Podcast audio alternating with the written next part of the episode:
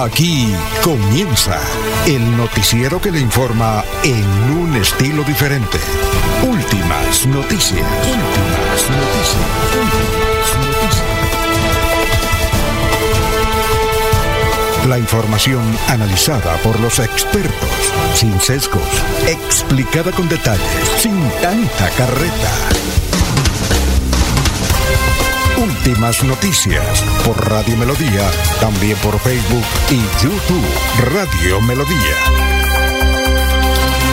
Director Alfonso Pineda Chaparro.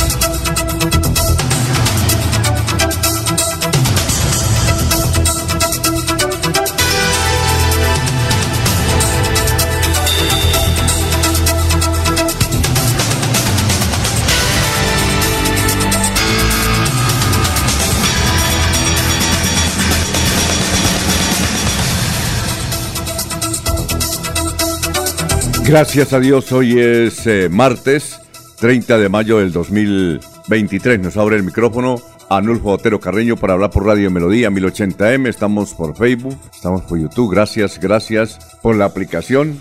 Bueno, vamos a mirar eh, el día 30 de mayo. ¿Qué efemérides nos depara? Bueno, hoy es el Día Mundial de la Esclerosis Múltiple, el Día Internacional del Síndrome Prader-Willi, que es una enfermedad degenerativa que dejan a las personas, sobre todo a los niños, comienzan, les imposibilita su crecimiento, entonces quedan muy pequeños. Hoy es el día de Canarias y el día del periodista costarricense. Hoy es el día del periodista en Costa Rica. Los nacidos el 30 de mayo pertenecen al signo del Géminis. Bueno, un 30 de mayo pero de 1961 fue asesinado el dictador dominicano Rafael Leonidas Trujillo, quien recibió varios impactos de bala en una emboscada cuando circulaba por una carretera. Eso fue en 1961. Será el mismo que eh, duró como presidente hasta los 90 años, inclusive gobernó siendo invidente ya. No sabemos si es él, si se trata de él. Pero sí, este Trujillos entonces fue asesinado. No sabemos si es ese Trujillo o es otro Trujillo. Bueno, creo que García Márquez se inspiró un poco en él para escribir El Otoño del Patriarca. Creemos que esa fue una de sus iniciativas. Bueno, un día como hoy en 1431, Juana de Arco, tras ser condenada por herejía, es quemada viva en una hoguera en la plaza de mercado viejo de Rouen. Bien. Un día como hoy en el 2014 en Bolivia, se inaugura la red de telesféricos urbanos más alta del mundo. 4.000 metros sobre el nivel de mar entre La Paz y el Alto. Es decir, exactamente. La Paz está como... la Paz es como, como Etas, así de alto. Pero más arriba hay una ciudad de unos 300.000 habitantes. El Alto, que ha sufrido. Y allá usan teleféricos. No sé si todavía está bien, pero los inauguró Evo Morales y una berraquera de teleféricos. Bueno, ¿a cómo está el dólar? Bajó, hay que aprovechar. Hoy está 4.438. 4.438. Dicho esto, vamos a saludar a nuestros compañeros aquí de Últimas Noticias de Radio Melodía. Son las 3, eh, eh, perdón, las 5 de la mañana, 6 minutos. Laurencio Gamba está en Últimas Noticias de Radio Melodía 1080 AM. Muy bien, perfecto. Don Laurencio, cuéntenos en este martes, penúltimo, sí, penúltimo día, ¿no? Mayo trae 31, ¿no? Sí, señor. Eso es así, don Laurencio. ¿Qué hay de su vida? Cuéntenos, Laurencio. Alfonso, cordial saludo para usted, para la señora Sara Prara Gómez y todo el personal de Radio Melodía y del sistema de comunicaciones Melodía para Arnulfo Otero Carreño, para Sabino Caballero que todos los días nos escucha en la parte digital, igual que para tantos periodistas que nos escuchan a esta hora a lo largo y ancho del departamento, así como en el sur de Santander. El ingeniero José Gregorio Ramírez Amaya, su gerente de mantenimiento y distribución Asumirá como gerente encargado de la empresa electrificadora de Santander a partir del 21 de junio. Deja el cargo Mauricio Montoya Bozzi, que ha estado al frente de esta importante entidad de Santander. Los alcaldes del Playón y Río Negro participarán hoy en el Consejo de Seguridad que preside el gobernador Mauricio Aguilar Hurtado para conocer las pancartas que han aparecido en la zona rural de El Playón. Andrónico Urbay Ipuana de la etnia eh, eh, Guayú de La Guajira dice que el parque de energía eológica... No, no, repita conmigo, eloica. Eloica, eloica. tampoco. ¿Ah, señor? Bueno, sigue así. Bueno, que el parque de energía atenta contra la población y no lo respaldan. Más adelante, este hombre que se encuentra por los sectores de Bucaramanga hablará sobre esta importante obra que es la transición energética que está impulsando el gobierno nacional, pero tiene dificultades. Mauricio Montoya Bausi, saliente del gerente de la empresa electrificadora, prepara el balance de las actividades cumplidas durante ocho años al frente de esta importante entidad. Del 11 al del 9 al 11 de junio se realiza en Barbosa Expo Suárez, evento que se congrega a todos los dirigentes y alcaldes del sur de Santander en un evento donde expondrán sus mejores productos con el apoyo de la Secretaría de Competitividad y Productividad de la Gobernación de Santander. Y el agricultor de la vereda San Vicente de Chucurí de la Granada, Mario Ortiz, dice que obras como las eh, vías, como las huellas, eh, son de, de, importancia para el sector. Precisamente aquí está este agricultor de San Vicente de Chucurí, vecino de El Carmen de Chucurí. Yo hace 22 años estoy en esta vereda, ¿sí? Y nunca he visto una inversión como esta. Para nosotros es un macroproyecto muy, muy, muy bueno para nosotros porque se nos arregló estas vías que con dificultad podíamos ir al pueblo a vender nuestros productos, nuestras cositas, nuestro cacharro, que nosotros, el sustento de nosotros como campesinos es de eso, de vivir de nuestra fin. Pero esto ha sido una bendición de mi Dios que el gobierno nacional, de parte de la gobernación, Invías, la alcaldía, en cabeza del doctor Oscar San Miguel, nos trajo muchísimo futuro a esta, a esta vereda, que por aquí pasa vereda Gran, Esperanza Granada, Colorada, Tamborreonda, La Vega, El Carmen de Chucurí, bajan por aquí con todos sus productos. Una inversión muy buena. O sea, que cruzan por esta vía. Póngale alrededor de unos 3.500 habitantes, porque estos son como 6, 7 veredas entre el Carmen de Chucurí y San Vicente. Gracias, señor gobernador Mauricio Aguilar Hurtado, por esta mega obra, este proyecto y que nos siga teniendo en cuenta para otro futuro, otros años venideros, para seguir nosotros con nuestra vereda, seguir progresando. Muchas gracias, gobernador.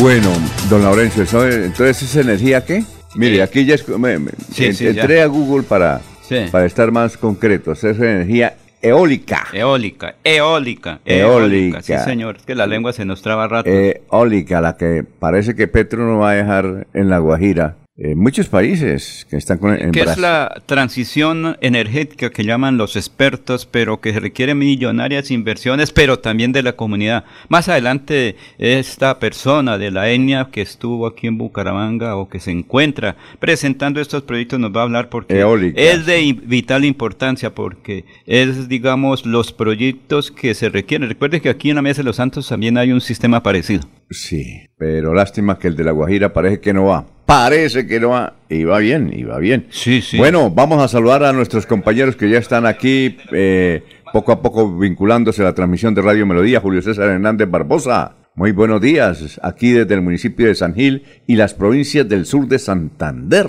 Bueno, Ana Galeano, López López, Gustavo Pinilla, eh, igualmente don Ramiro Carvajal de Deportivos Carvajal, Aníbal Navas Delgado, gerente general de Radio Taxi Libres, que tiene el teléfono 634-2222. Está también don Pedrito Ortiz. Eh, igualmente Juana Rodríguez dice, sí, realmente esa energía es la que necesita el país. Es más económica y respeta el medio ambiente. Sí, señora. Con mucho gusto, eso sí es cierto. Igualmente estamos saludando a Pedrito Ortiz, Peligan, Juan José Rincón Osma, a ver, ¿quién más? El hombre Walter Vázquez, don Jairo Alfonso. Hay noticias políticas en Florida Blanca. En Florida Blanca, sí se retiró. El pastor Richard, Richard Parra. ¿Y con quién se va? ¿Más adelante? No, ya, definió. Ayer hablé con él y le dije que si lo entrevistamos hoy, dijo, no, por ahí el viernes. No, se va para Estados Unidos y le pidió a los seguidores, porque llegó y me dijo, bueno,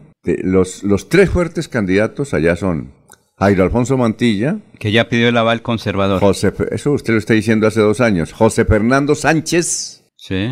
Y... Eh, eh, el señor Flechas. El que dice usted que es de Barranquilla, Sergio Flechas. Bueno, eh, Sergio Flechas, entonces que mm, vio las propuestas, analizó las propuestas de los tres. Esos son los tres duros. Me dijo el pastor Richard Cualquiera de los tres va a el alcalde. Están ya nivelados. Pero me fui con, con el doctor Sergio Flechas. Usted sabe que el pastor sacó más de Sí. 20 mil votos hace... Y sirven, ¿no? Sí, claro. Y, y esos son disciplinados porque son cristianos o no. Son cristianos, sirven. Pero hablemos más. Más adelante sobre Más adelante hablamos aquí con el denunciante que debe tener también noticias políticas. Él está muy bien informado. Por ahora entonces vamos a saludar a la señora Miriam de Alférez. Solo para Miriam de Alférez y para sus nietos. Solo muy especial para ella. Me encontré ayer en el aeropuerto al doctor Luis José Arenas. ¿Lo conoce? ¿Y José Arenas Prada? Sí. Candidato eterno a la alcaldía de San Vicente de Chucurí. Por quinta vez. Ah, bueno. Por quinta vez. Me voy por la quinta. No hay Y quinta mala. Estoy muy contento porque voy por el Partido Liberal, no gasto un peso y voy a hacer el ejercicio. Estoy tranquilo. Voy por el quinto. ¿Ya? Voy por el quinto. ¡Quinta vez! Y hay varias personas allá que aspiran. No sé si Jefferson Oscar- Vega también no, estará aspirando. Oscar San Miguel. No, Oscar San Miguel, sí, obviamente. Un saludo para Jefferson, Jefferson Vega. Esta hora vieja Bogotá. Un saludo muy especial. Tenemos que hablar con él. Bueno, eh, dicho esto, vamos a saludar a nuestros compañeros. Ah, Jorge ya está en la ciudad de, en la hermosísima ciudad de Barranca Bermeja. Muchos comentarios por la información que él nos dio. Eso fue viral en Barranca Bermeja, el informe sobre candidaturas a la alcaldía de Barranca Bermeja, ¿sí? Los dos fuertes candidatos, como dijo Jorge, son Elkin Bueno y Jonathan. Y Jonathan, Jonathan, ¿qué? Bueno, ahí ahorita nos, nos dice de- el apellido de Jonathan, pero Vázquez. Sí. Sí, señor. Eh, nos dice Jorge. Jorge, ¿cómo está? Vamos a saludarlo como se merece a las 5.15. Jorge Caicedo está en Últimas Noticias de Radio Melodía 1080 AM. Oiga, Jorge, ¿cómo se encuentra? Tenga usted muy buenos días.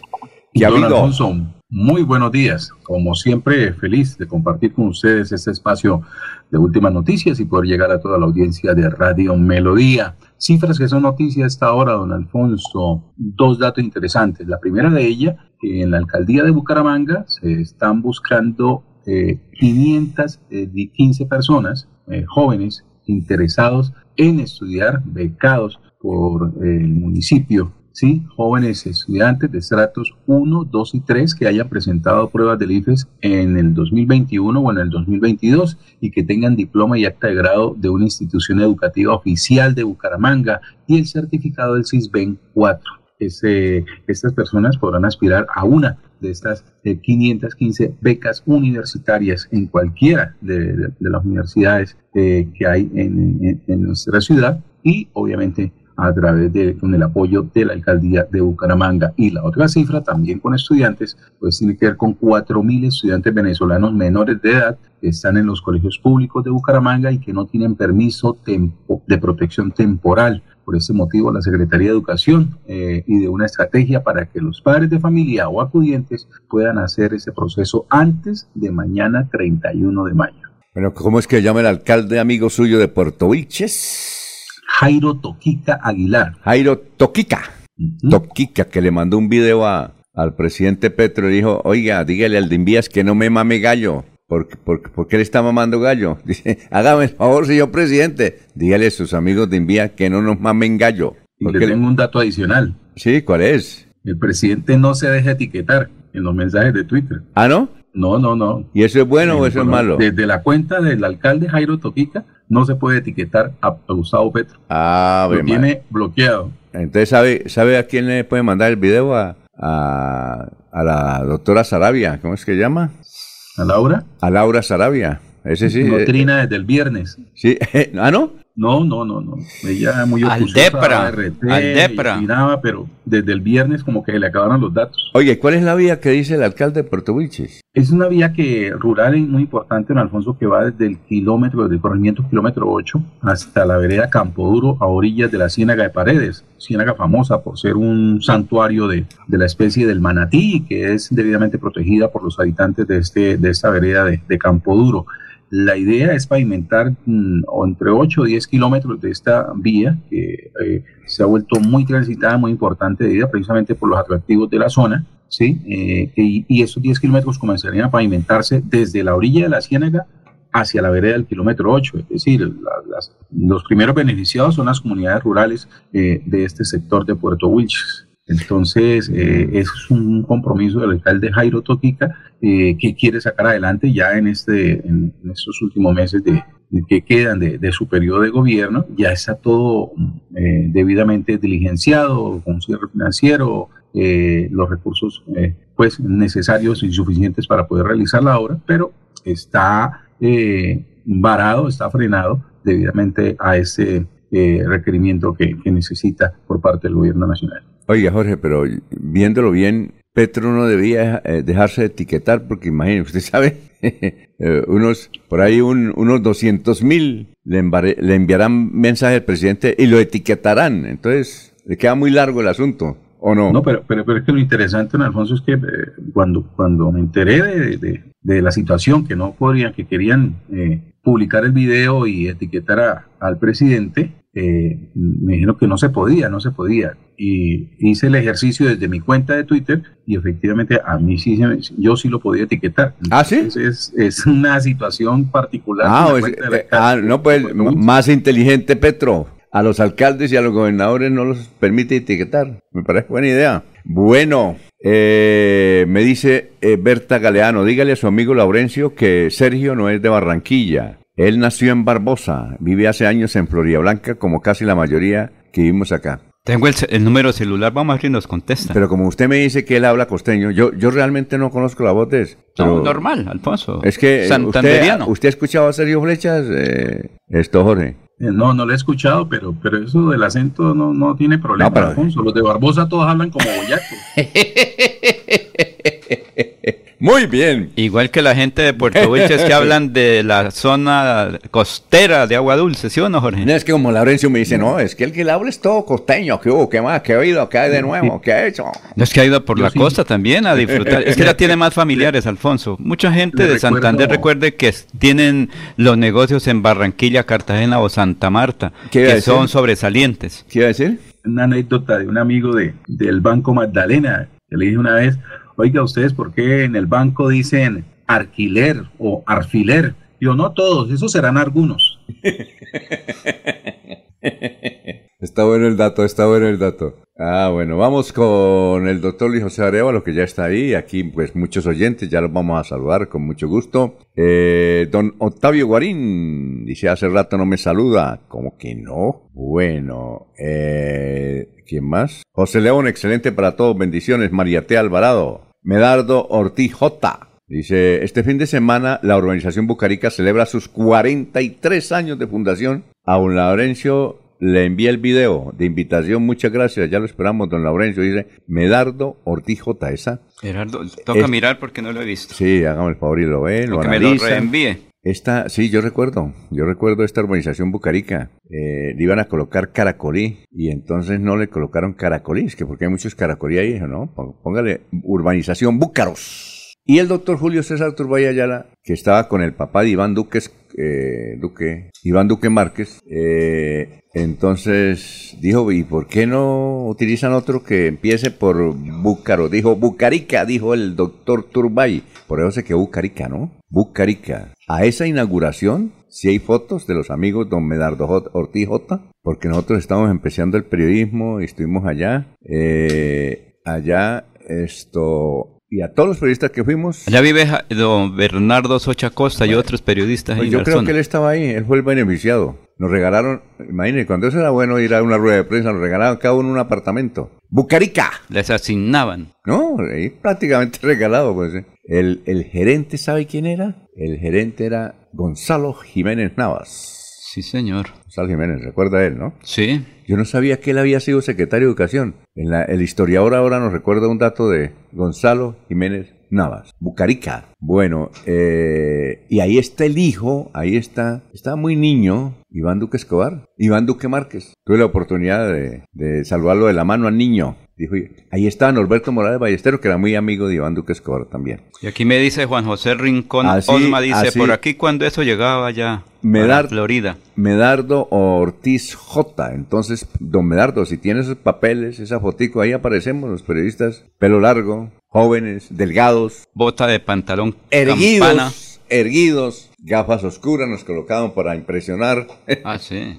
Eso era interesante. Bueno, vamos a saludar a, al denunciante. Es la cachucha número qué. ¿Qué día, ¿En qué día vamos hoy, esto, don, don Jorge? ¿Cuál es el día? Como el, es el, qué? El come. ¿Es el qué? Y es el, pues ya, el dato no, acabé de borrarlo, tenía, no, pero para no aburrirlo no lo mencioné. Ah, menciónalo. Hoy es el, cen, el centésimo quincuagésimo día del año, el 150. Ah, entonces es la, ce, ¿cómo es? Ce, Centuagésimo quincuagésimo. Centuagésimo, me toca como laure. Cent, anotar, anotar. Centuagésimo, entua, Quincuagésimo. Centuagésimo, quincuagésimo. Cent, ajá, centésimo quincuagésimo. Cachucha, entonces centésima, quincuagésima, eh, ¿qué más? ¿No más? No, sí, no más, no más. Cachucha. ¿Cómo está, don Freddy? Don Alfonso, muy buenos don días. Don Freddy Garzón. 365 cachuchas. Entonces, esta es la séptima, centuagésima y quincuagésima cachucha del año. Muy buenos días, don Alfonso, y a todo el equipo de trabajo de la mesa de Radio Melodía. Sí, esta precisamente es de esta semana. Me la regalaron esa, en esta semana. ¿De, ¿Día del Padre o de, de, de mayo? De mayo, esa es la de mayo. Ah, oiga, dice, ¿qué campaña es? Dice Ori. No han llegado todavía. Ahí cerca del canal Corrillos, eh, un señor puso una venta exclusiva de cachuchas. ¿En dónde? Ahí en la ¿Por esquina. la 19? En la esquina, sí. Juvenal me dijo que era porque, a ver si usted iba a comprar. A ver si le hacíamos la comprita. Haga la distribución presupuestal para ese Bueno, propósito. muy bien. Vamos a saludar entonces a... eh, ya lo saludamos, ¿no? Usted Sí, ya- don Alfonso, muchísimas gracias. Muy buen día. Como les decía a todo el equipo de trabajo, a los amigos de Radio Melodía. Y aquí estaba sacando las cuentas de cuántos días nos hacen falta ya para el 29 de octubre. ¿no? ¿Cuántos Ya se días? fue mayo. No, precisamente Ayer, cuando estaba hablando 29. Jorge, Sí, hoy 30 ya, nos quedan Sí, señor, se este estarán día y el dando día de mañana y arrancamos. Junio tiene 30 días, julio 31, ahí eh, Laurencio que sabe sumar. Agosto 31 van 91 días, septiembre otros 30, 122 y octubre 29. Entonces serían cuántos? ¿Mm? Imagínense. 122 más 29 más 2 del día de hoy. Estamos a 153 días ¿De qué? del 29 de octubre Del y a 29. un mes de prácticamente abrir inscripciones. El 29 de junio se abren ya las inscripciones para saber cuáles son los candidatos No, oficiales en está- Colombia. No, a menos de un mes porque estamos Por a eso, a un 30. mes, al 29 de junio. Ah, Sí. Ah, se abre la inscripción, ¿no? Muy bien, son las 5.27. Doctor Luis José Arevalo, tenga usted muy, pero muy buenos días. ¿Cuál es el pensamiento de hoy martes? Muy buenos días, estimados oyentes y periodistas del noticiero Últimas Noticias de Radio Melodía. Feliz martes para todo. El pensamiento de hoy nos recuerda esto. Las mentes grandes hablan de ideas, las mentes medianas hablan de eventos y las mentes pequeñas hablan de los demás. Porque la vida es hoy, mañana sigue. Alfonso Pineda Chaparro está presentando Últimas Noticias. Resumen de melodía que es transmitido por la cadena internacional de emisoras Visión Celestial Radio. Hoy, 30 de mayo. Bueno, estos son los titulares. Se realiza hoy el Consejo de Seguridad en el Playón debido a la aparición de mensajes amenazantes de grupos armados al margen de la ley, entre ellos las disidencias de las FARC. Cumple su ciclo en la electrificadora de Santander el profesional Mauricio Montoya Bossi. Estará encargado mientras designan al nuevo el funcionario Gregorio Ramírez. El alcalde de Puerto Wilches le envió un video al presidente Petro y le dice que el Invías le está mamando gallo. El Ejército de Liberación Nacional anunció la liberación de cinco pescadores de Yondó y Barranca Bermeja. El extenso comunicado de la guerrilla señala que los había retenido porque la comunidad señalaba a esos jóvenes pescadores de ser delincuentes. La concejala de Barranca Bermeja, Diana Jaimes, aseguró que en el último año en Santander se han registrado 42 muertes de mujeres, 21 de estos hechos ocurrieron en Barranca Bermeja y el Magdalena Medio, donde nueve casos fueron catalogados como feminicidios. Hasta 100 millones de multa podría pagar conductor de camioneta que intentó atropellar a policías de Bucaramanga. El conductor de una camioneta de alta gama que al parecer manejaba en estado de embriaguez el pasado fin de semana y que intentó atropellar a los alférez de tránsito y al propio director, eh, se le suma otros 50 millones de pesos y el doctor Carlos Enrique Bueno decía que esta puede superar los 100 millones de pesos. Bueno, ¿qué dice nuestro vecino Vanguardia Liberal? Te trae un artículo siguiente. Un barrio se hunde y 354 familias esperan las ayudas prometidas por la alcaldía de Bucaramanga. Los damnificados en mayor grado de vulnerabilidad regresaron y actualmente viven en la zona de la emergencia ubicada en el barrio La Feria de Bucaramanga. Líderes comunales manifestaron que las autoridades no han cumplido con los subsidios de arriendo y alimentación que desde hace meses se prometieron a los afectados. El diario El Tiempo dice, niño de 7 años fue abusado en Bucaramanga por menores de su misma edad.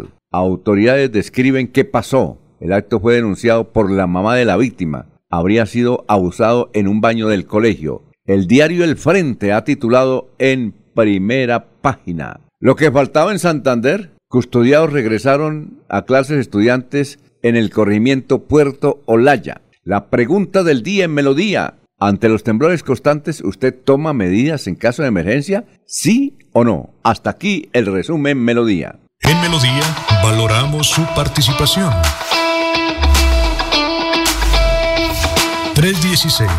316-550-5022 es el WhatsApp de Melodía para que entremos en contacto. Envíenos videos o fotografías de las noticias de su comunidad y las publicaremos en nuestros medios digitales. 316-550-5022. El WhatsApp de Melodía para destacar su voz. Melodía, la que manda en sintonía. Cada día trabajamos para estar cerca de ti. Te brindamos soluciones para un mejor vivir. En Cajasal somos familia, desarrollo y bienestar. Cada día más cerca para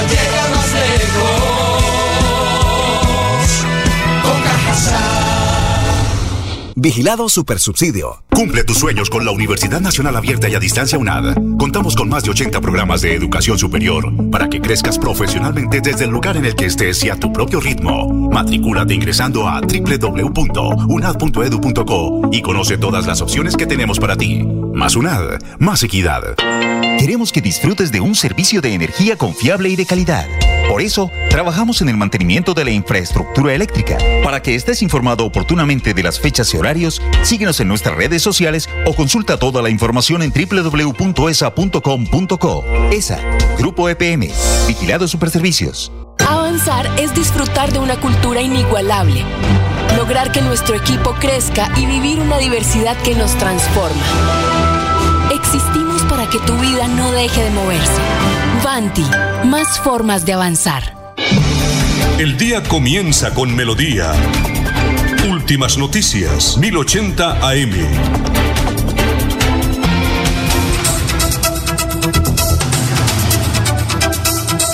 Bueno, vamos con noticias. Eh, ¿Cuándo es la, la convención de la liga? De acuerdo a la circular que se le enviaron a los militantes, es el jueves primero de junio a las 8 y 30 de la Ah. mañana, ya donde siempre Jueves, ay, se reúnen ellos. Imagine que yo me fui ayer. No, Alfonso, Ah. no le abrieron la puerta. Ayer. Con- ¿Cómo? En una ocasión hubo una rueda de prensa y con don Jaime Flores Or- ¿A eh, dónde? Ochoa, aquí en Bucaramanga. Salimos del noticiero y llegamos allá. ¿A dónde? a- en la triada. Y, to- y llegamos allá a esperar y cuando le preguntamos a uno de los señores, le dijimos, oiga, ¿y a qué hora es la rueda de prensa de hoy? Dijo, aquí hoy no hay nada, es en ocho días. Ah, bueno, me tomaron un tinto. Sí, nos tocó tomar tinto, Ayer me desayunar, tomé- ayer me- desayunar ahí. Ayer me tomé el tinto allá con varios. Oiga, Tostado es que queda ahí abajo, ¿no? no, eh, el que queda ahí es eh, Juan Valdés. Juan Valdés. Yo pensé que era tostado. No, no, no, allá Yo tostado. como no. los sitios no Oiga, a propósito, estuve en tostado en la fe- en las esas y no venden tostado.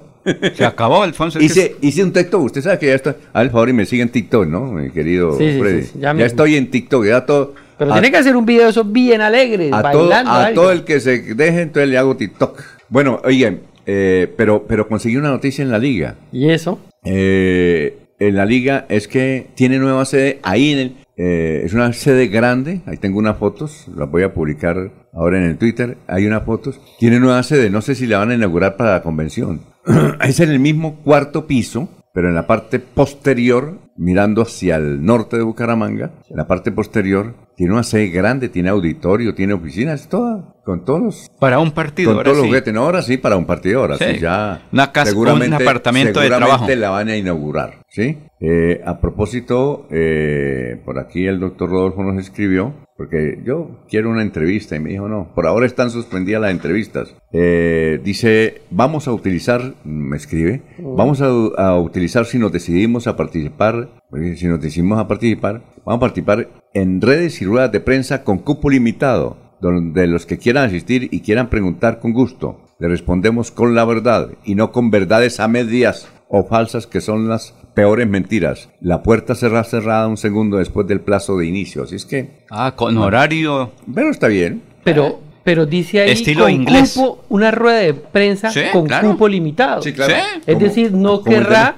personas que le pregunten cosas que le incomoden. No, no, le pueden ¿No? preguntar todo. Él, él eh, sí, cuando eh, estaba a punto de ser presidente, ¿no? Él decía que iba a hacer una rueda de prensa tipo México todos los días, entre 7 y 8 y media. Desde pie de cuesta. No, no, no, no, no, 7, Piedecuesta no. iba a funcionar la, la gobernación, No, la no, no, presidencia. No, no, 7 a 8 y media, 7 a 8 y media de la mañana. Y él eh, eh, atendía a todos los periodistas. Lo que pasa es que, no sé si el de México lo hace todos los días. Cada vez veo videos de esos y a veces se demora dos o tres horas. No, yo creo que debían hacerlas cada 8 días o es cada 15 días debía ser. Pero todos los días. ¿Se acuerda que Serpa hacía todos los días? Horacio Serpa. Pues uno le decía, vamos a hablar sobre ese tema. Sí, listo. Eso, Vamos eso a- to- listo. todos los días a las 5 de la mañana le mandaba eh, Manuel. No, eh, hace- Eh, Manuel. pero más que todo Mónica. No, y Ana María. Leal. Ah, Mónica, sí.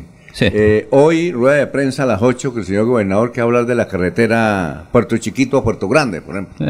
Esa era, era. Pero, desde luego, chévere. Iban todos porque había publicidad, ¿no? No, y porque era noticia, de todas maneras la gente decía Había es que el doctor Horacio Serpa Uribe tiene noticias siempre, guste o no nos guste. ¿Cómo ocurre ahora, Alfonso? ¿Por qué muchos me critican que el gobernador es gobernador, quiera uno o no quiera, y Jorge tiene Figueroa- noticia? Jorge Figueroa dice que insiste que eh, el doctor Rodolfo va a ser ex candidato a la alcaldía de Bucaramanga. Y entonces él se retira.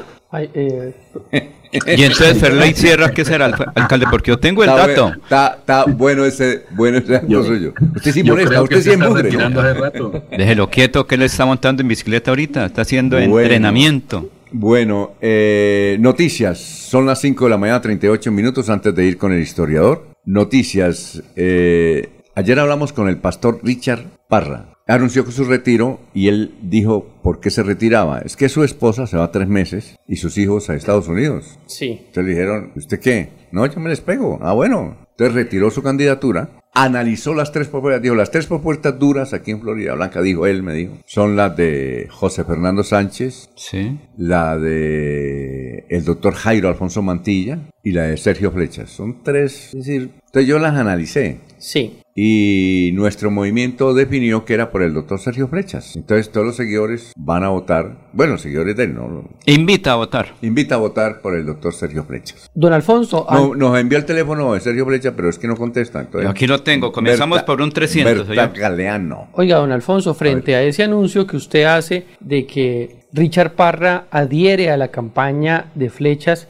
hace cuatro años Richard Parra fue candidato a la alcaldía de Florida Blanca y se tuvo que enfrentar con el actual alcalde, ¿cierto? Con Miguel Moreno. Sí, claro. Entonces, y en esta oportunidad, entonces Richard Parra termina con el que se dice que es el candidato de los amigos de la administración. La política en verdad da muchas Es- es bandas, muy dinámica. cambian las cosas y mire, el que era el contrincante ahora termina siendo el amigo. Alcalde que se respete. Cuidado. Cuando usted sea alcalde, mi querido Freddy, Así sea la ciudad de Hierro. usted fue concejal, eh, candidato al consejo, entonces quiere Sí, ser candidato. alcalde. Cuando usted sea alcalde, lo primero que cuando vaya terminando la alcaldía le da un consejo, tiene que tener ficha para la alcaldía. No. O, tiene o varios, pero tiene, usted tiene que apoyar a alguien. Sí, no, no, no. Eso es normal. Claro que sí, no, pero lo que yo estoy diciendo es que Richard Parra termina trabajando eh, con Miguel Moreno, con aquel que fue su contradictorio en las elecciones pasadas. La política en verdad a veces uno no la entiende, ¿no? No, pero- Porque termina con el candidato que dicen es el candidato de la administración, Porque que es el joven Sergio Flechas. No, yo sí le entiendo porque además porque tal vez vio que las propuestas que él tiene se parecen ahora a las de Miguel. Ah, eso, eso sí. puede,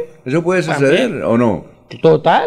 O las encuestas que decían que el, el pastor no, no, no tenía el apoyo popular requerido para esto. Porque Pero, Alfonso, ojo, sacó 20 mil votos. Sí, pilas. claro. Yo pensé que había sacado 5 mil votos y entonces me dijo, no. no, yo saqué 20 mil. recuerde que en la, en la política Ah, son momentos. Quedó de tercero, ¿no? Sí, quedó de tercero, ¿no? Le fue bien. Sí. Le fue bien. Pero de pronto él hizo alguna ¿Qué revisión además. ¿Qué iba a decir? Recuerda que cuando el señor Richard Parra estuvo en, en Últimas Noticias, que él sería un corredor fuerte hacia la alcaldía de, de- de Florida Blanca, que él sería un corredor muy entusiasta y llegaría hasta la meta. Sí. Sí. No, no, claro, ter- terminó, terminó de palafrenero, ¿no? No, eso no alcanzó No, a salir. No, eh, ni siquiera, porque es que no, no, y aquí, no en se inscribió. Aquí en Bucaramanga hay 30 candidatos. Aspirantes, porque todavía ninguno. Alfonso. Y los de los 30 candidatos eh, terminan 5. Sí, 5, 5, 5. Es lo Le mismo duró en muy todas poquito partes. la carrera. ¿Cómo? Le duró muy poquito la carrera, ni siquiera alcanzó a, a salir. No, no, No se puso ni los zapatos, se los- no se los había puesto los tenis y ya se bajó. En calentamiento de Nah. primera quedó. Aquí, aquí ya se anuncian varios que vaya- van a declinar. Que son Por eso, por eso, don Alfonso, por eso el tema de las precandidaturas y por ahí un encuestador muy reconocido en Bucaramanga decía que eso las encuestas deben hacerse cuando están inscritos realmente los candidatos, porque siempre lo hemos dicho, esos precandidatos, los que están recogiendo firmas y los que dicen que quieren ir a las emisoras, que nos entrevisten, venga hermano, ¿qué, qué están buscando? Es acomodarse. Y eso es un reflejo de lo que está pasando en Florida Blanca. Anuncian con bombos y platillos, van a las emisoras y luego declina para acomodarse. Pero de pronto Eh, también las encuestas son importantes para saber cómo está en, el ciudadano. En todas partes hacen eso, en todas partes, y así sucederá. Así sucederá. Habrá muchos candidatos para que los entreviste, eh, hacer notar, ¿sí? Uno a veces sirve ahí de, de bobo útil. No, no, normal, Alfonso, porque si alguien quiere aspirar, Bueno. Si yo llego a Barbosa y les digo a mis amigos, voy a ser candidato, yo sé que me entrevistan bastantes amigos periodistas, y después digo, no, no, es que no tengo plata para venir de Bucaramanga cada Ah, ocho bueno. días. ¿para Entonces ya dice, no, ya no, no, eh, fue el inicio, sí, normal, sí. Sigo 42. ¿Y ¿Qué iba a la, y la transferencia de votos cómo va? ¿Cómo, cómo? La transferencia de votos cómo actúa ahí en ese caso, porque una cosa es apoyar a Richard Parra por simpatía ideológica, por, por simpatía religiosa, por simpatía comercial, pero ahora votar por lo que me diga Richard, Pues eh, es un- eh, ellos son muy disciplinados. Los, los cristianos son disciplinados. Ellos siempre es lo que diga el jefe. Pero ¿sí? venga, le digo, los Bueno, votos no vamos se con- hipotecan, no se regalan, no se vamos donan, ni solo el- se gana. ¿oyó? vamos- Se gana, porque es que las campañas es ganar Vamos votación, con el historiador 543. Vamos con el historiador. ¿Cómo está Carlos? Tenga usted muy, pero muy buenos días. Buen día a los oyentes. Esta fue la noticia más relevante de nuestro departamento de 50 años. Hoy se lograría definitivamente una solución al conflicto magisterial de Santander al compartir el ministro de Educación Juan Jacobo Muñoz las tesis planteadas por el gobierno seccional y que han dado luz verde a un acuerdo efectivo. El secretario de Educación de Santander, Gonzalo Jiménez Navas, expresó en rueda de prensa que no era cierto que el ministro estuviera oponiendo a la nivelación lograda aquí. Los dirigentes del liberalismo de Santander hablaron durante hora y media con el director del partido Carlos Llera Restrepo y el director alterno Fabio Lozano Simonelli. El vocero oficial de la directiva, Emilio Urrea, dio a los periodistas que no es cierto que hayan discrepancias de fondo en el directorio de Santander que impidan solución. Y hace 25 años fue noticia lo siguiente, ante la renuncia del presidente del Consejo de Bucaramanga, Luis Triana Arenas, esa corporación sesionará el próximo 1 de junio con el fin de elegir nuevo presidente, que todo indica será el concejal liberal Carlos Alberto Morales. Santander y el Magdalena Medio se reflejan por medio de Horacio Serpa en el libro El último de los yariguíes del catedrático Emilio Arenas que se lanza hoy. Cordial despedida a Avanzar todos. es mover. Bueno, muchas gracias. Bien, son las 5.44. Fabio Lozano Simonelli, recordamos. Gonzalo Jiménez Navas, no sabía que había sido secretario de Educación de Santander. Eh, usted alcanzó a conocer, ¿no? Sí, señor, sí, sí. Era conservador como usted. Porque de en esa época, de alguna manera, uno venía a Fue Bucaramanga presidente del Atlético Bucaramanga, ¿no? Sí, venía uno a Bucaranga como deportista o como comenzando, como dirigente comunal o como dirigente ahí por CITE, porque vinimos muchas veces en esa época para pedir por el colegio eh, de CITE y lo mismo que por el comercio de Barbosa. Bueno, y Luis Triana, que fue presidente del, del consejo, se retiró y fue Carlos Alberto Morales. Luis Triana no era, Luis, no era, iba a ser candidato para la época Miguel Jesús Arenas Prada. No, por eso, pero el presidente, el- el- no, es que estamos hablando de hace 25 años del consejo, como dice el historiador, Ah, sí. que era Luis Triana. Era representante del gremio El alcalde, el alcalde, sí, claro, el que fundó como Ultrasan. Como Ultrasan. Sí. Claro El- me acuerdo muy bien. Y el Banco Cooperativo. Bueno, y... Ya falleció. Sí, don Luis Triana, ¿se acuerda de Luis No, Triana? no, me Claro. refiero que no es Miguel Y- Jesús Arenas el que retira para ser candidato a la gobernación de Santander, No, que él era concejal de Bucaramanga por el Partido Liberal. Y el alcalde era el doctor Cote Peña, Sí. Y entonces quedó Carlos Alberto Mora. ¿Qué hay de la vida de Carlos Alberto Morales, no? Pero- Él ahora se llama del nuevo liberalismo. Recuerde que él viene o está en ese sector y aspiró a ser candidato a la partido. Cámara. Muy bien, sí, cuando, tenga el video de la doctora Consuelo me dice, la doctora Consuelo que estuvo recorriendo ayer la ciudad de Bucaramanga. Sí, ah, bueno, eh, estuvo ayer en Manzanares. ¿Sabe dónde queda Manzanares usted o no? Manzanares es el que queda para abajo como Real de Minas. Eh, más abajo del barrio Mutis. La Bonito. berraquera, se llama doña, la doctora Consuelo. Ella está, está recorriendo, está Sacando caminando. buenos videos, me gustan los videos, muy Sí, dinámica. Por ejemplo, este. Estuvimos en el barrio Manzanares preguntándole a la gente por qué una mujer puede llevar las riendas. Hay madres cabeza de familia. Sería bueno que también gobernáramos nosotros las mujeres. No hemos tenido la representación de la mujer. Démosle la oportunidad a una mujer a ver si la cosa cambia. Mujer santanderiana berraca. Aquí somos la berraquera. Pero no cualquier mujer, una mujer preparada, íntegra, capaz, que pueda construir las soluciones berracas para llevar adelante esta comunidad hacia un futuro mucho mejor. La vida es toda una experiencia. Disfrútala ahora, justo en este momento. Y para vivirla al máximo, en Los Olivos pensamos en cómo hacerlo todo con amor. Desde nuestros productos exequiales y de previsión, hasta experiencias complementarias para que tu vida y la de los tuyos sea más sencilla, incluidas tus mascotas. Queremos que lo vivas todo con amor. Queremos más vida para ti. Los Olivos, un homenaje al amor. Avanzar es moverse con gas natural vehicular que te ayuda a ahorrar y proteger el medio ambiente, respetando la naturaleza y ayudándote a llegar hasta donde quieres ir. Existimos para que tu vida no deje de moverse. Vanti, más formas de avanzar. Se va la noche y llega últimas noticias. Todos los días, desde las 5 de la mañana, empezar el día bien informado y con entusiasmo.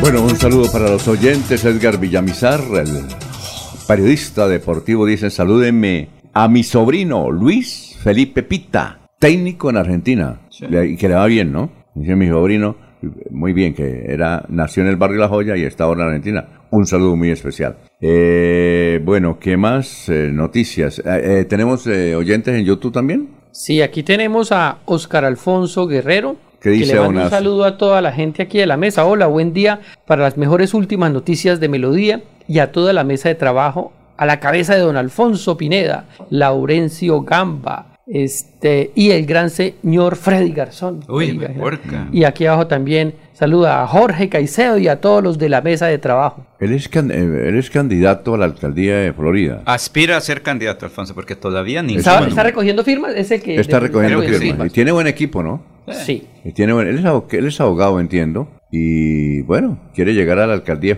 de Florida Blanca.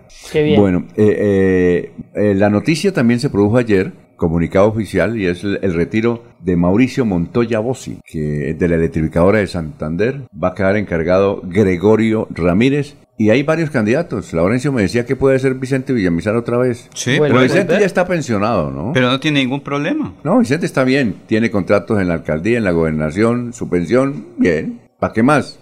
Pero fue un experto. Recuerde que Sí, cuando claro. estuvo José Vicente Villamizar, adelante. Eh, La, él la puso muy buena, la electrificadora estaba que... la salvó, como se dice. Y la salvó. Sí. Yo y luego llega el... O estuvo antes el, El Roa. candidato, y el, can- y el candidato fuerte ella es Chapitas. Un saludo para... A él le gusta que le digan Chapitas, ¿no? César... César...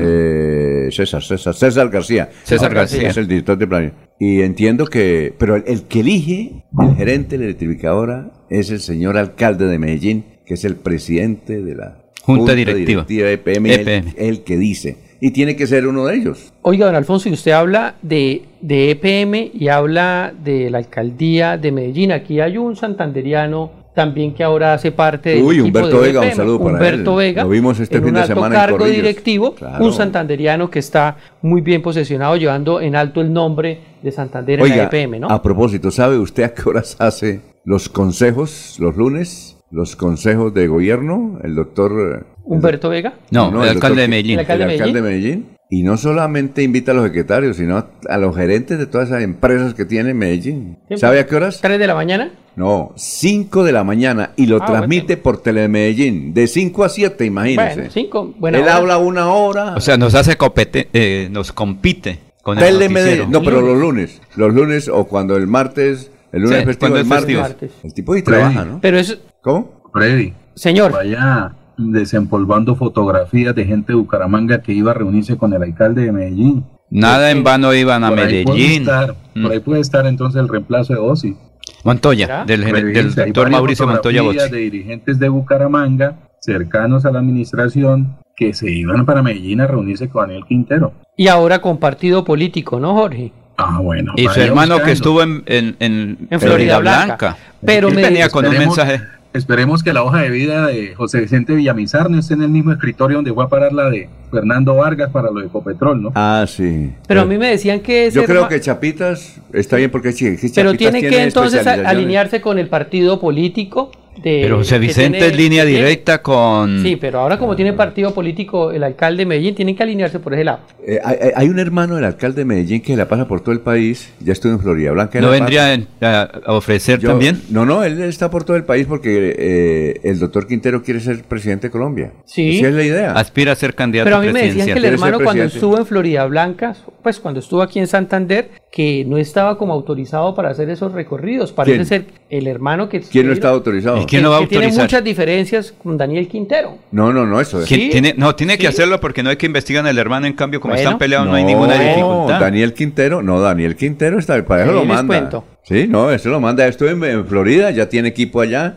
Eh, estuvo en Piedecuesta, está en estuvo en San Gil, estuvo en El Socorro. El tipo está haciendo su, entonces lo coloca ahí y Tengo cosa- nombres, Alfonso. Venga, a ver, de los nombres. No, porque ¿Nombre para qué? Es decir, de los que pueden llevar la hojita de vida, no sé si será Medellín. No, o pero que no Bogotá, vaya como la de dónde. Fernando Vargas. No, pero él estuvo ahí. Es que digan que Ah, no, pues eso toque es por ahí el Bogotá. que decía es el doctor Daniel Quintero. Total. Eso no- yo le pregunté a alguien de, de las empresas públicas y me dijo, no, aquí es el doctor Quintero el que dice, tiene un El alcalde de Medellín, que es el presidente del manda, EPM. Manda, manda, tiene una pilosa Y el presidente del Consejo de una Medellín. pilosa cucuteña que es la que revisa las hojas de vida y le dice estas observaciones y él va mirando. Sí, sí, sí, sí, sí, no, no, no. Dígale que venga a hablar conmigo, ta, sí, ta, ta, ta, ta. Tiene una pilosa, es de Cúcuta. Sí.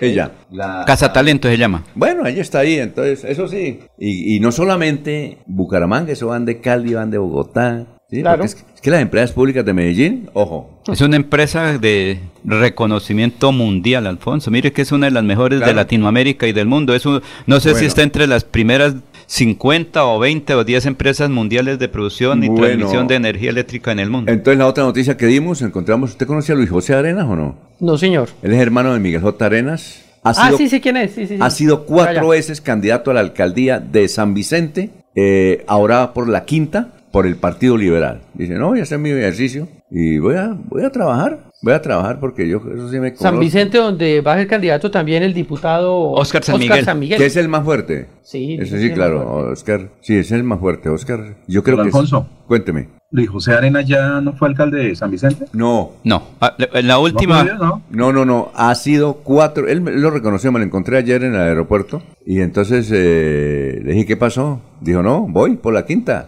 No hay Cuando quinta, quiera le doy manda. la entrevista, voy por la quinta. Estoy contento porque hoy por quinta vez y yo creo que en esta vez sí, porque todas las cosas me están saliendo. Don Alfonso, a mí me pareció ver a- al alcalde de San Vicente de Chucurí en la gala de premiación de la Superpoderosa, Sí, claro. ¿cierto? Allá estaba. Claro, un saludo Allá para el doctor Oscar y nos escucha, un saludo sí. Y es- para el gran Oscarito. Y precisamente que estábamos hablando de Humberto Vega, la esposa de Humberto Vega, Mónica Ferreira, que fue también alguna vez candidata al, consejo en Bucaramanga por cambio radical. Le fue muy bien, pero no llegó, también le hicieron una exaltación allá. Se ganó uno de los premios, Ah, sí, porque ella es una empresaria muy reconocida en los temas de eh, empresariales de, de realización de ferias y exposiciones. Ella, ella, sí, claro, y va a ser una feria Sí, señor. y dice que el país con mejor proyección es Venezuela. Oiga, Total. Oiga, que Caracas, no, es que Venezuela poco a poco está, Sí. se está super, va para adelante. Eh, hace dos meses, José Luis Rodríguez, el Puma, que cumplió 80 años, Sí. hacía 15 años no iba a Caracas. Sí, señor.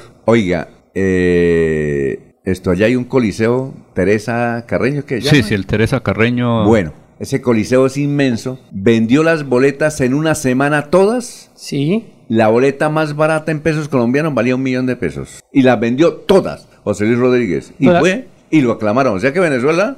Recuerde que Venezuela está dolarizado, todos los dólares que llegan hasta de y entonces me decía Mónica Ferreira que va a ser el evento Sí. en Colombia, Ecuador y que el mejor país con una proyección buena es va a ir a Caracas. Sí. O sea que los venezolanos poco a poco vea, están saliendo del lío. Ese evento se va a realizar, el que usted está diciendo, don Alfonso, del 22 al 24 de junio en Neomundo. Y se llama PAC, PACMA. ¿Cómo es? PACMA. Es el Pacto Ambiental eh, y tiene que ver con emprendimientos y negocios verdes eh, de Santander. Donde participan las corporaciones de Santander. Y los negocios verdes. Ahí los negocios verdes no? de, de Venezuela, de Colombia. Y ahora en junio, ahí tengo la fecha, eh, Mercosur se instala en la ciudad de Bucaramanga Ah, y, una de las, Qué bien. y una de las delegaciones más fuertes es de Venezuela, para que usted, y don Fernando Vargas, el que va a estar ahí presidiendo el asunto, ahí en... Muy ¿Está bien. invitado yo? Oiga, ¿quién será candidato o no será candidato? Eso me dijo uno de los asistentes del doctor Fernando Vargas. Yo no hablé con Fernando, ni un asistente.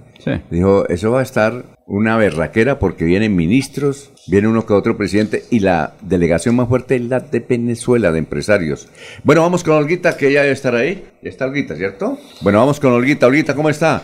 Olga Lucía Rincón, 550, que fue quien dio la primicia ayer, la felicitamos, de que se va el gerente de la electrificadora. Un saludo para ella, Santander al día. Olguita, buenos días. Muy buenos días, Alfonso. Muchas gracias. Sí, señor. El saludo para los compañeros de la mesa de trabajo y todos los oyentes de Últimas Noticias de Melodía. Bucaramanga tendrá un nuevo parque. Quedará ubicado en su acceso del sur-occidente por el barrio La Victoria. 27 proponentes participan en la licitación para su construcción. Más detalles sobre esta nueva obra nos cuenta Iván José Vargas, secretario de Infraestructura de Bucaramanga. Este parque eh, va a ser la entrada a la ciudad, va a ser un parque icónico de la ciudad porque va a ser la entrada a las ciudades de Girón y desde Lebrija y de toda la gente que, que llega en avión a la ciudad de Bucaramanga.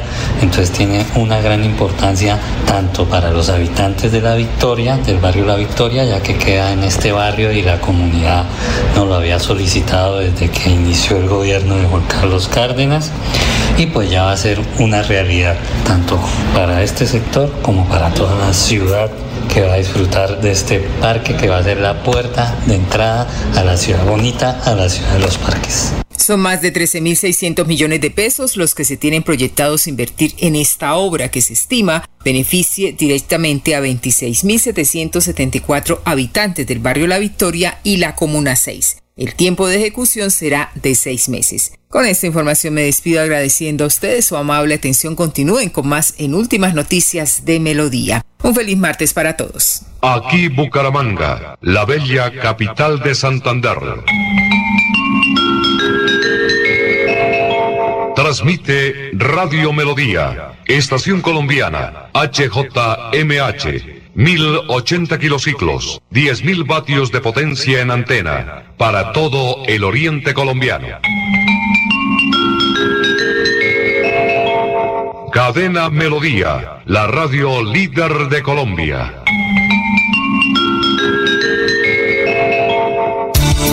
Los invitamos a sintonizar el programa Curación Natural del médico especializado en medicina alternativa y complementaria, doctor Ricardo González Parra, de lunes a sábado en sus nuevos horarios 6 y 30 y 9 de la mañana, con la orientación profesional para todo tipo de enfermedades, tratamientos con medicamentos naturales sin químicos. Llame y agende su cita médica sin costo al 313-392-2623, 313-392-2623.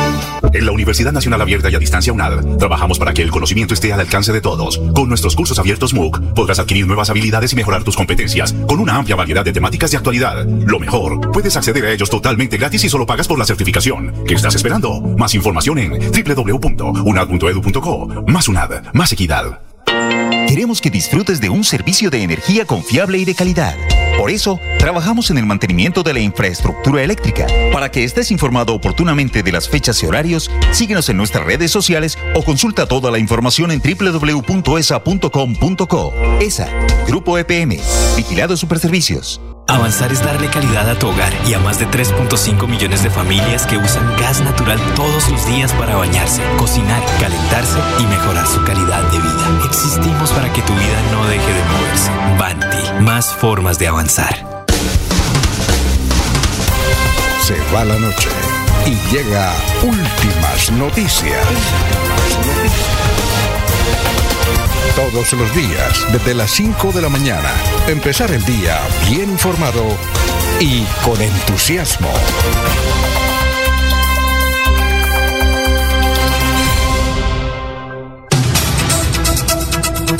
Muy bien, son las 6 de la mañana, dos minutos. Vamos a saludar a la gente que nos escucha. Gustavo Penilla dice, anoche Lula Silva recibió en Brasilia a Maduro.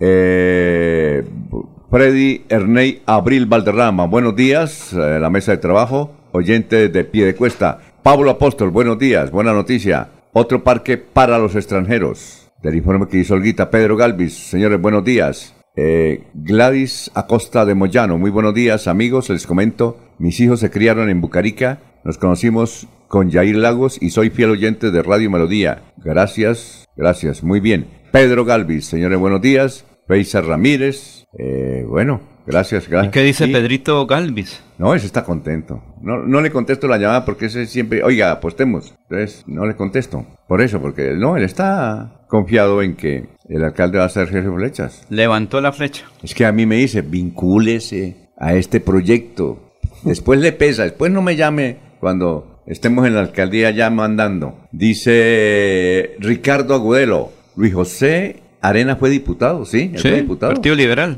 El diputado del Partido Liberal. ¿Cómo se llevará bien con el doctor Miguel? Bien. Digo, Bien, ¿cómo se porque llevará con de todas Miguel? maneras lo respaldan allá San Vicente, que no le llegan los votos es otra cosa. Bueno, noticias. ¿Recuerdan ustedes de Jennifer- Jennifer Arias? Sí, claro que sí. presidenta de la Cámara, Ella fue la, la, la que. la que copió. La copialina como Coti, como Sí. Fernando Cote Peña. No, no, no, no, claro. Es que ella pensó. Es que hay muchos estudiantes así, ¿no? Yo no, no, no, no, pues ¿Vagos? llégale- no, no. Hay muchos estudiantes que le dicen, oiga, no, hágame y yo le pago. ¿Vagos? Y entonces uno firma, claro, sí.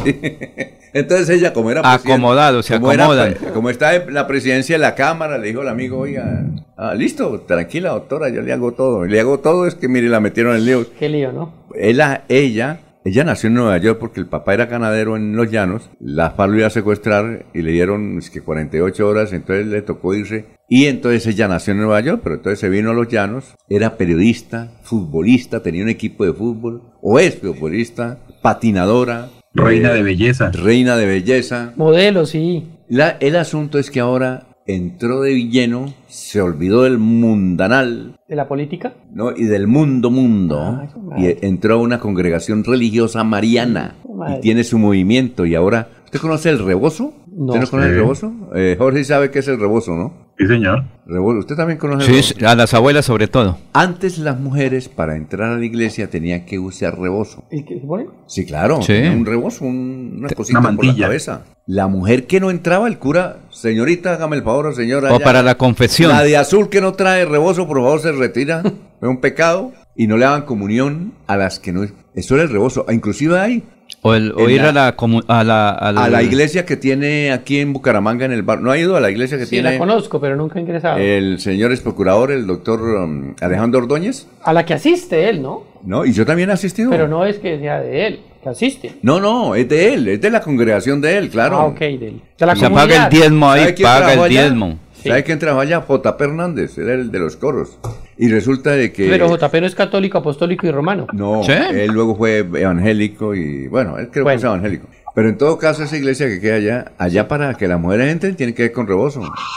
Iglesia tradicionalista se Entonces- llama. O muy conservadora. Sí. Ortodoxa. Jennifer Arias ahora es una cuasimonja, claro, está cuasimonja, está dedicada al asunto mariano.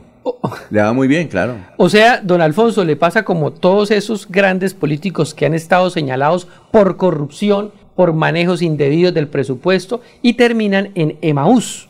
Ahí hay muchos, ¿no? No, pero, Pero es Allá hay otra muchos. cosa. ojo que ellos iban a No, esa es, es- es verdad, es una realidad. No, Pero no, es otra Y cosa. pero está es muy bien que vayan Oiga, pues para bueno. que expul- eh, excu- exculpen todos sus pecados. Pero muy bueno, ese Maús es, su- es muy bueno. Todos los que han ido han salido fortalecidos y contentos y tienen una comunidad y crece. Hace 15 días hubo una. Sí. Eh, hace 15 días más o menos en el puente, creo que fue en el puente, hubo una y fue muchísima gente. No, eso está creciendo. No, claro. A nivel nacional e internacional es un. Eso está bien que- eh, que- a usted le serviría uno de esos. Porque eh, Dios acoge a todos, a pecadores. Yo también soy pecadores. Por eso. aco- Acoge Freddy, a ¿a todos, buenos no- y malos. Freddy, ¿usted no le gustaría ir? Este. Claro, a Emaús, yo, claro. yo alguna vez hice parte de otra comunidad de la iglesia católica. Ah, pero esta de es muy buena. Es estupenda los que han ido. Sí. Hay una muy buena eh, que se llama el Camino Neocatecumenal. También es, es, Ah, también. es- es excelente y, y Sí, también señor. se aprende mucho, Jorge. Pero- toca ir. Pero, Mm, a ver, Jorge, ya- yo usted. de experiencia no soy muy dado, ¿no? Ya, No, Jorge. ya he hecho algunos recorridos, he caminado alguna, algunas partes del sendero y no, no, No, no, me ha ido muy bien. No, no, a mí sí me gustan. A mí sí me gusta Cada día es salgo más convencido de lo que soy. Yo, a mí me gusta ir, lo que pasa es que tengo un problema, es que yo me quedo dormido en las conferencias y entonces ronco y entonces No, la, gente entonces comienza a, me hacen bullying. Lo llaman, no, pero a mí me, a mí me, a mí me gusta ir. Inclusive la otra es Rodolfo Hernández, dijo, ¿cómo era? En ese tiempo era ¿También es de 500. Maús? Sí. Él estuvo en Emaús. Ay, sagrado rostro. Claro, él estuvo en Emaús, eh, se encontró con ¿No está eh, bien? el doctor Sí. Jorge Gómez Villamizar, estaba allá, Mario Sí. Camacho, Ay, sa- ay, sagrado Nacho rostro. Vega, esa hace de eso, claro. Eso es muy ¿Arnulfo bueno. no quiere ir a Emaús? Emaús, yo- no, yo sí quisiera ir. Yo, eh, lo que pasa es que tengo ese problema. Alfonso, ellos pero- pero- frecuentemente- Pero, me, me gusta eso. Hacen Es- unos encuentros donde el aporte es 100 mil, 200 mil, tienen un día de reflexión y también de apoyo a muchas Claro. a familias eh, menesterosas, porque es que a veces tiene que uno conocer bien el fondo, porque eh, ese grupo, hay mucha gente que, eh, digamos, cumple a cabalidad todo y paga el diezmo para esas Claro. Obras sociales. No. Que pasa es que uno mira desde la otra parte, pero que en el fondo No, sí, es muy acuerde, importante. acuerde que yo iba a ser sacerdote, entonces yo sí estoy de acuerdo con todas esas cositas. Yo estuve trabajando un año con un sacerdote americano, Alfonso. Y les hago entrevista. Bueno, noticias. Don Alfonso, pues sigue. Ah, no, te- per- perdón, Jorge, Jorge. vamos con usted y luego vamos con, con Ah, listo, don Alfonso, pues ya que están hablando de paz interior, los que no encuentran paz interior eh, son las lideresas del pacto histórico en el departamento de Santander. Se trata de la senadora de esta colectividad, Sandra Yané Jaimes Cruz, quien publicó en su cuenta de Twitter que ha sido víctima supuestamente de hostigamiento por parte de la coordinadora departamental de la Colombia Humana, Yolanda Silva Romero. Así lo hizo saber en las últimas horas en un comunicado que publicó en su cuenta de Twitter. Resulta inaceptable que la violencia, la violencia política contra las mujeres sea perpetra- perpetrada por una mujer, especialmente siendo parte de un movimiento político que forma parte de la coalición del pacto histórico. He sido víctima de difamaciones injustas y perjudiciales que han afectado mi reputación y causado graves daños psicológicos a mí y a mi familia. Agradezco el apoyo de los maestros y maestras de Santander que se han solidarizado conmigo, dándome a conocer de que las difamaciones en mi contra son provenientes de la coordinadora departamental de la Colombia Humana, Yolanda Silva Romero, hecho absolutamente grave por cuanto resulta inconcebible que la violencia política contra las mujeres proceda precisamente de una mujer. Es por ello que he puesto en conocimiento de la senadora Gloria, Gloria Flores Schneider estos hechos como mujer y como compañera de coalición y haré lo propio frente al presidente de la República, dado que se ha pasado de las agresiones verbales hasta llegar a la violencia física ejercida directamente en mi contra. Eh, se pudo consultar a través de la señora Yolanda Silva Romero sobre estos señalamientos de la senadora Sandra Yane Jaimes y respondió que analizará el tema con su fuerza política para decidir, decidir si hacen o no una réplica. El pasado viernes 25 de mayo, la primera de ellas fue elegida para el Comité Ejecutivo del Sindicato de Educadores de Santander con 454 votos. Allí ejerce actualmente como secretaria de Asuntos Pedagógicos. Eh, igualmente, en estas elecciones también se candidatizó a José Miguel Maldonado, esposo de la senadora Sandra Jaimes, quien obtuvo 285 votos insuficientes para conformar el cuadro directivo del Sindicato de Educadores de Santander. Yolanda Silva también se postuló para conformar la lista a la Asamblea de Santander del Pacto Histórico, pero ocupó la cuarta votación de la consulta interna de la Colombia Humana. Este hecho eh, le imposibilita estar dentro de los candidatos de esa coalición para la Duma departamental, ya que hay 12 fuerzas políticas disputándose dicha representación política en el pacto histórico, dijo eh, una fuente de esta colectividad. Así que están agarrados de mechas y patas los eh, integrantes de la Colombia Humana, las féminas. Oiga, qué cantidad de noticias usted dio ahí, ¿no? Yolanda Jaime, Yolanda, ¿qué es que llama la profesora afectada? Yolanda Silva Romero. Eh, oiga, mucha noticia ahí, ¿no? Es como un, un, escandalito ahí, mucha noticia, vea, usted sabe, no sabía eso, Freddy. No, no, para nada. Vea, muy bien, estamos bien. Bueno, eh, Freddy, noticias. Eso es Jorge para el informe de mediodía también sirve. Ah, claro, claro, y para un Facebook, y para Ah, y para TikTok. ¿Usted no tiene TikTok, Jorge? Don Alfonso, yo no voy a caer en esa trampa. Uy, oiga, pero le cuento una cosa.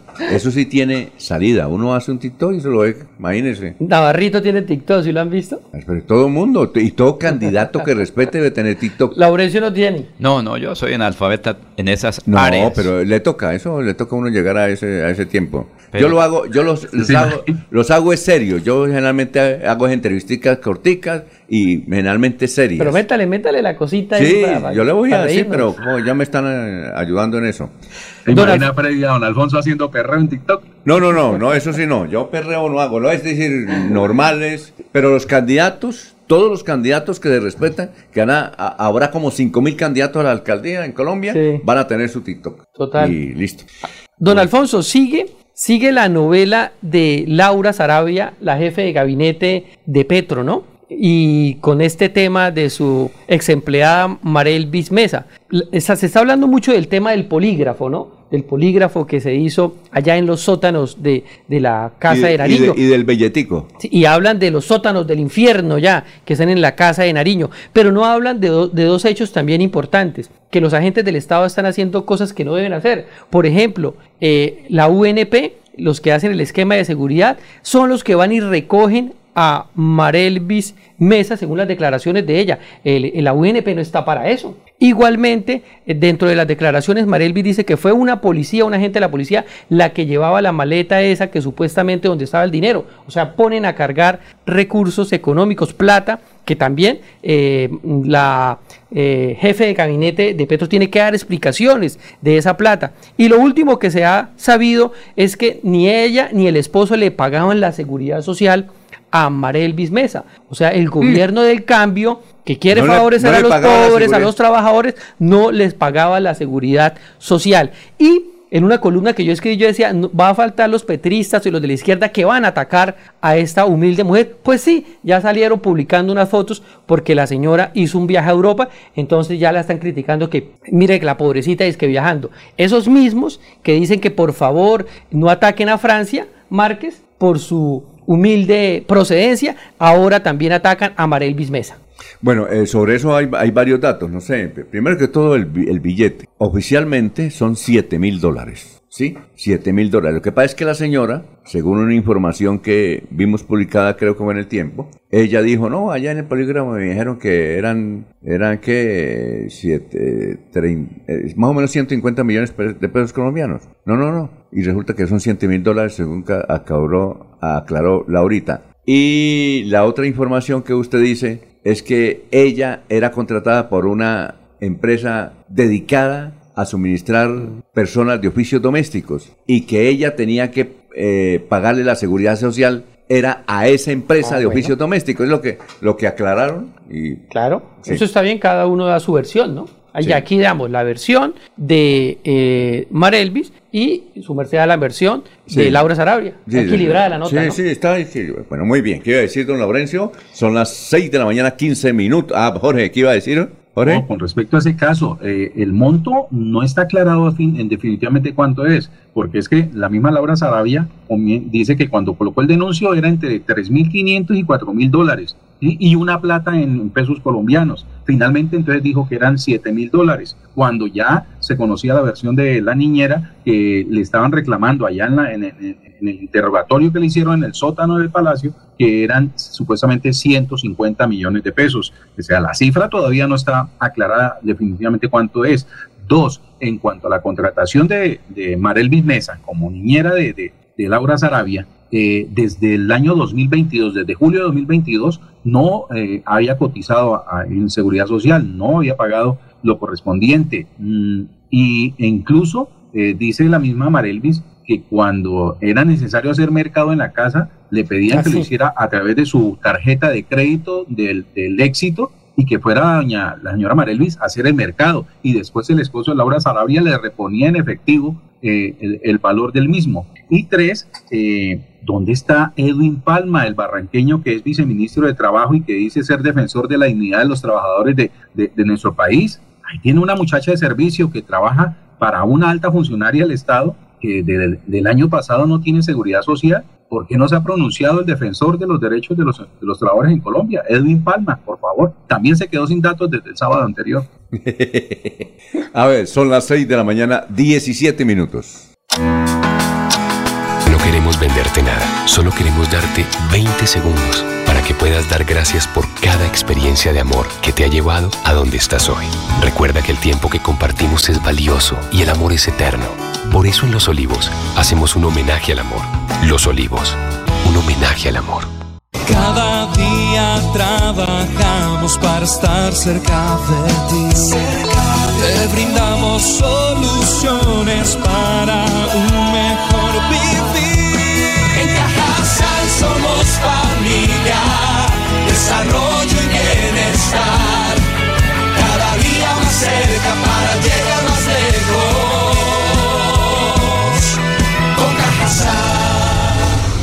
Vigilado Supersubsidio. Avanzar es brindarte soluciones que te ayudan a cumplir todos tus sueños. Con Vanti Listo podrás comprar a cuotas en muchos comercios y pagar a través de tu factura de gas. Existimos para que tu vida no deje de moverse. Vanti, más formas de avanzar. Están escuchando Últimas Noticias por Radio Melodía, la que manda en sintonía. Soel Caballero está en Últimas Noticias de Radio Melodía 1080 AM. Buenos días, Alfonso, para usted, para los compañeros, igualmente para todos los oyentes. Luego de 17 días de haberse reportado como desaparecidos cinco jóvenes del barrio Arenal, en un comunicado de prensa del Frente Darío Guerra Ramírez del Ejército de Liberación Nacional dio a conocer que los tiene en su poder. Dicen que en labores de patrullaje y control en el sector Caño Rasquiña capturaron a cinco jóvenes identificados como Vladimir Hernández, Edgar Estives Segovia, Fernando Álvarez, Manuel Pedraza y Hoider Javier Rivera. Sobre el estado de salud de uno de los jóvenes indicaron que Vladimir Hernández resultó herido por arma de fuego y se le ha brindado atención médico producto de ello. Su estado de salud es estable. Los demás detenidos gozan de, de óptimas condiciones de salud y se les ha garantizado buen trato como lo contempla el derecho internacional humanitario. Sobre esta información el defensor del pueblo Magdalena Medio expresó lo siguiente. Primero, que están con vida. Segundo, que el Ejército de Liberación Nacional confirmó que los tiene en su poder. Y tercero, que se anuncia que serán entregados a una comisión de la Iglesia y la Defensoría del Pueblo. Sobre este tema, hoy estará en Barranca Bermeja el alto comisionado para la paz, que se reunirá con el alcalde distrital Alfonso El Manrique para dar a conocer información sobre los desaparecidos los cinco jóvenes pescadores que fueron capturados, retenidos por el Ejército de Liberación Nacional y de la propuesta de orden público para la región. La actividad se cumplirá a partir de las 10.30 de la mañana en el auditorio Edgar Cotra de Gareino del Centro Popular Comercial. Noticia con las que amanece el distrito. Continúen compañeros en estudios en últimas noticias de Melodía 1080 AM. Bueno, aquí nos escribe Rodrigo desde Guacamayo. ¿Usted sabe dónde queda Guacamayo? ¿no? Sí, señor. Allá tiene dificultades con las vías. Más Una seis- persona no pudo llegar. Pero mire lo que dice Rodrigo. Sí. Más de 6.000 personas están incomunicadas por un derrumbe que afectó la vía entre el municipio del Guacamayo y Santa Rita de Lopón. Por ahí cerquita tiene una finca, don Algemiro, tras la viña de Ariza allá. Bueno, Eh, tocará Hay preguntarle cómo está. 25 veredas.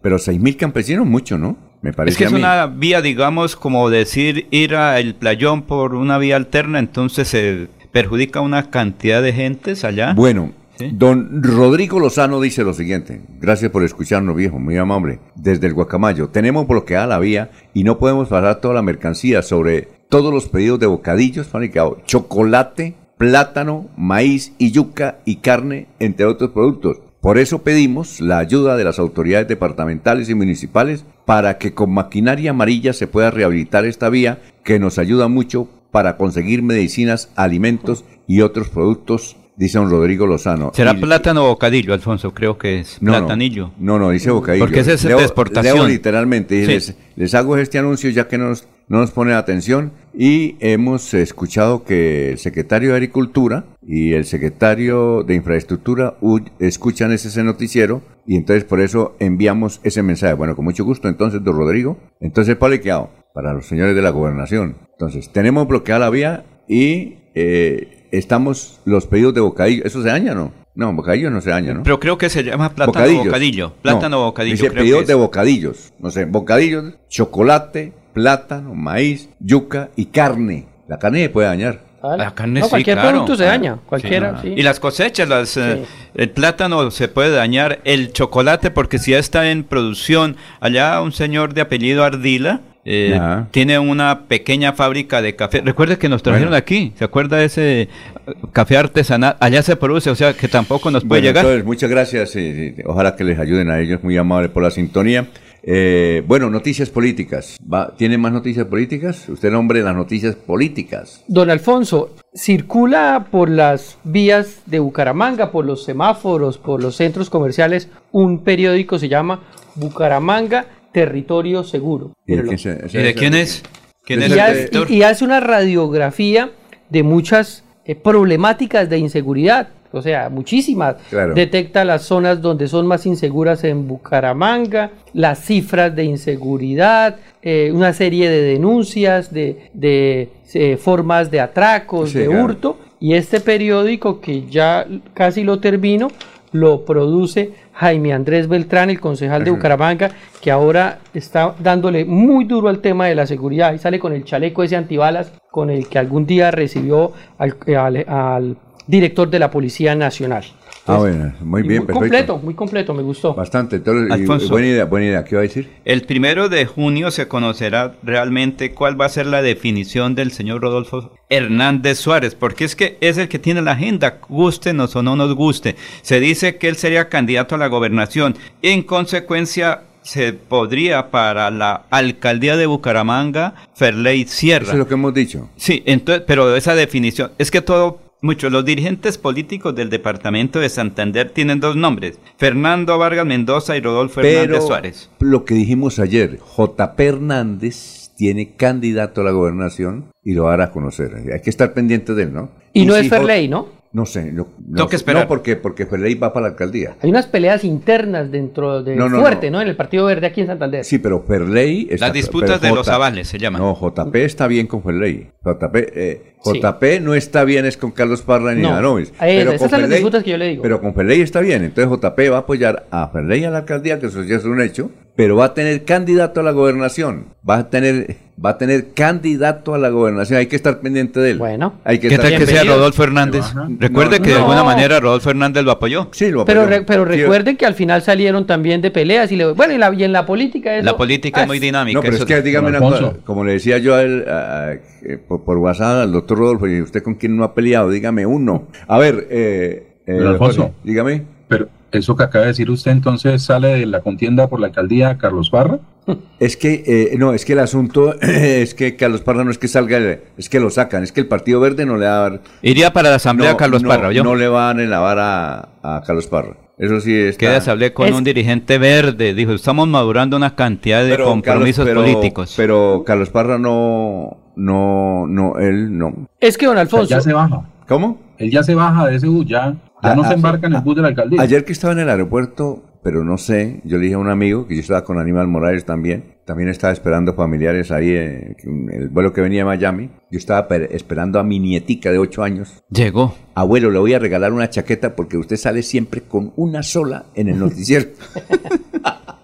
Bueno, Lo ven allá en Estados Oiga, Unidos. don- y, y se bajó alguien, pero bajó tan rápido y se parecía a Carlos Parra. Yo le dije a Aníbal, a mí me parece que el que venía a ir a Carlos Parra, le dije, pues sí, yo lo saludé. ¿De verdad? ¿Y usted por qué no me dijo? Yo estaba pendiente. ¿era la camisa azul? No, no, no. No, no. No, porque venía con chaqueta. Ah, chaqueta. Ahí me encontré a Luis José también que estaba esperando Oye, un familiar. don Alfonso, una observación. El Partido Verde, eh, vamos a ver que si va a tener candidatura a la alcaldía y a la gobernación, pero creo que va a tener una sola. No creo que Carlos Ramón, porque Carlos Ramón González sigue siendo el jefe No, sí. del partido, sí. le hará aval a uno, pero no al otro. Porque él sabe que... No, es que no puede, legalmente no puede. Bueno, ¿cómo así que no puede? No, él no puede dar dos avales. No, No, una cosa claro, alcaldía y otra una, gobernación. una- una aval para la alcalía Ah, y y otra una aval para- para la para la gobernación. Pero él sabe que entregando los avales ellos no le van a responder al partido si llegan a ser gobernadores y alcaldes. Entonces yo pensaría que si le da la, a, a la alcaldía y a la gobernación, no van a ver nada. Entonces dirá, no solo le doy a uno. Pero Bueno, si el bueno, buena compromiso es con Rodolfo Hernández a la Bueno, muchas gracias. Nos acabó el tiempo. Ya está ahí el doctor Ricardo González Parra.